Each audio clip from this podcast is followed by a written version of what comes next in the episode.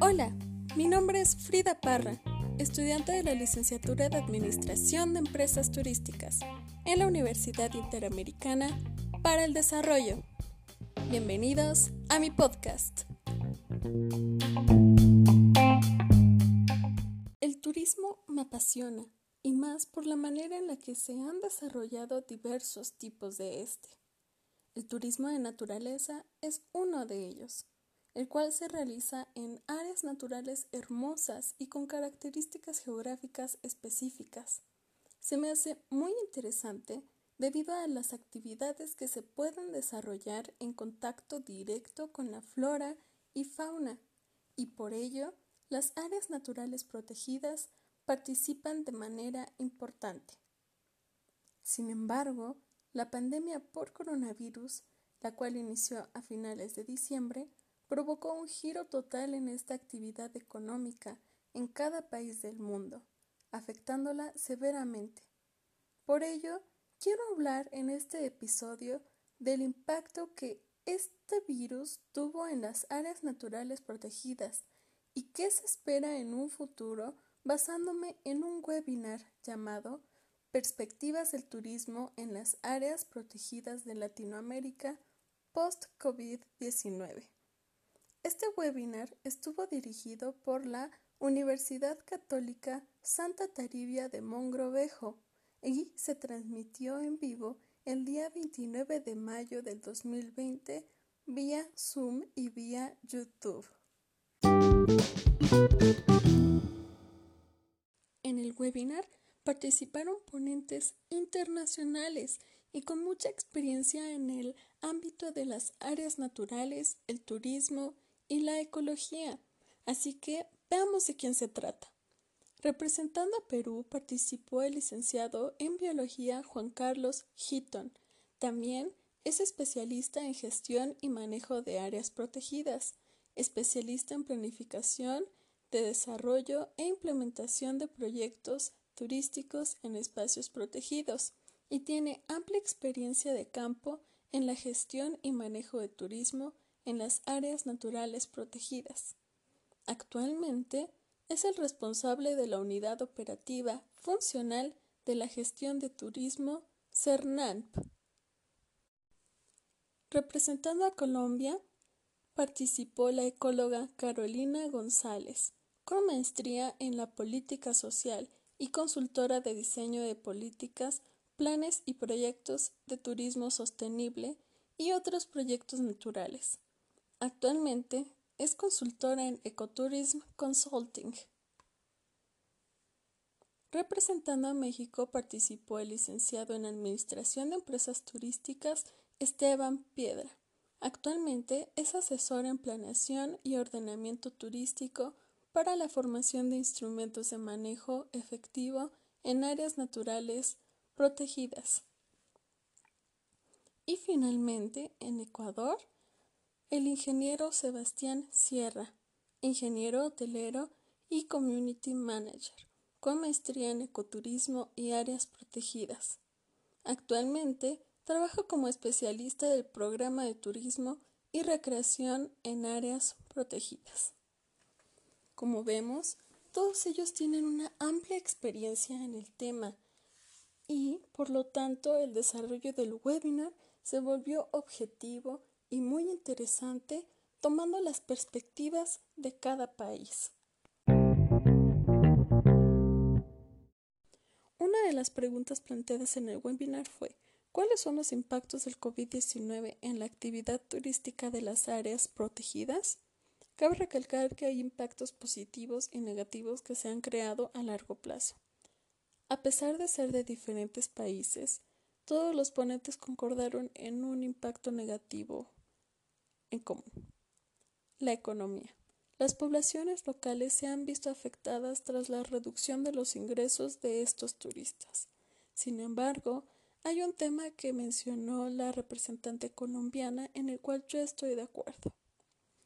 Ella comentó que estas comunidades locales dependen únicamente o en su mayor porcentaje de la actividad turística. Y esto no debe de ser así. Debe de haber más alternativas económicas de diversas actividades para diversificar sus ingresos económicos para que en algún futuro este impacto negativo no pase o se disminuya en porcentaje. Un impacto positivo del cual yo no había pensado tanto es en que las áreas naturales se están tomando un tiempo de descanso. Y nosotros lo hemos visto ya en noticias o en videos en redes sociales, en donde tiburones y ballenas se han acercado a las costas debido a que ya no hay presencia humana y no ocurre esta migración. Las aves han tomado más espacio para su proceso de nidación y así ha ocurrido con diferentes especies. Y esto es algo como turista y como futura licenciada en turismo debe de tomar en cuenta. Como menciona el representante de Ecuador, las áreas naturales protegidas son espacios naturales que se deben de conservar y es únicamente para eso y no tanto para el turismo. Nosotros lo hemos aprovechado para esta actividad, pero no fueron establecidas para ello.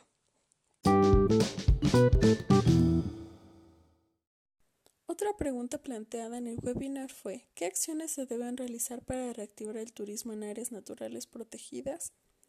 Bueno, no es fácil reactivar el turismo y mucho menos después de esta pandemia que afectó a casi todos los países.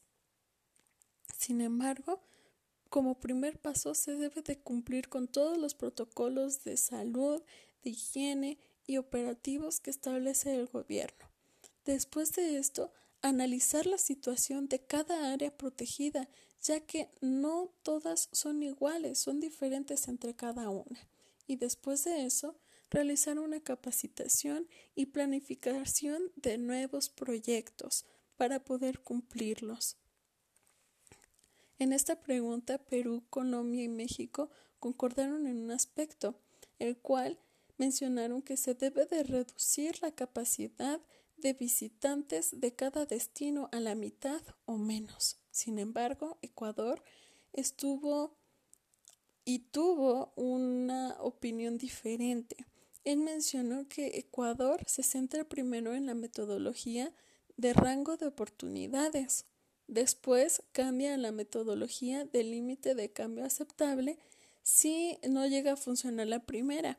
Y como último recurso, como última metodología utilizada, es la capacidad de carga, la cual consiste en establecer el límite de la cantidad de visitantes que puede soportar los recursos naturales del área protegida. Y nos vamos a la última pregunta.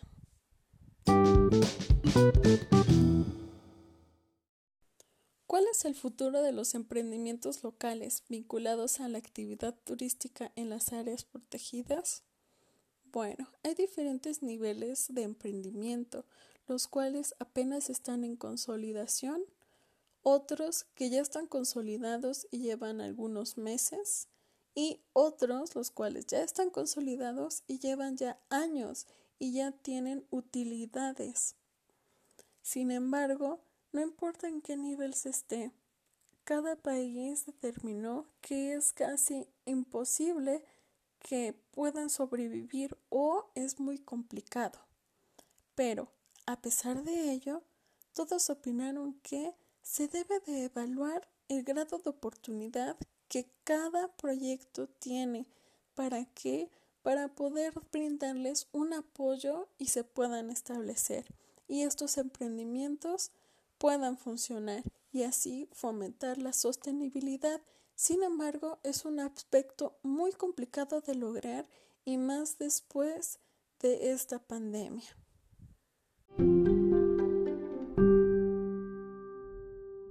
Hay un término con el que no llego a concordar al 100%, el cual es post-COVID-19. El término se menciona como si fuera una temporada y este virus se acabara y pasáramos a otra etapa sin ese virus.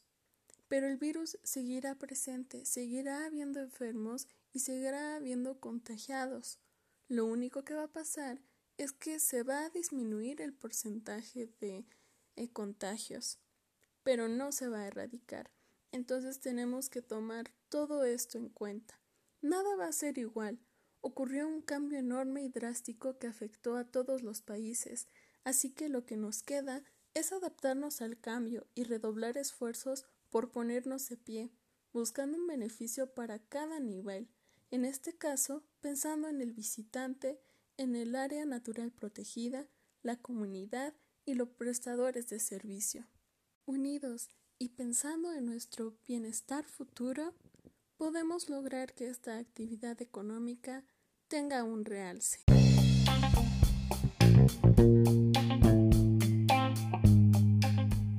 Gracias por escuchar mi episodio. Hasta luego.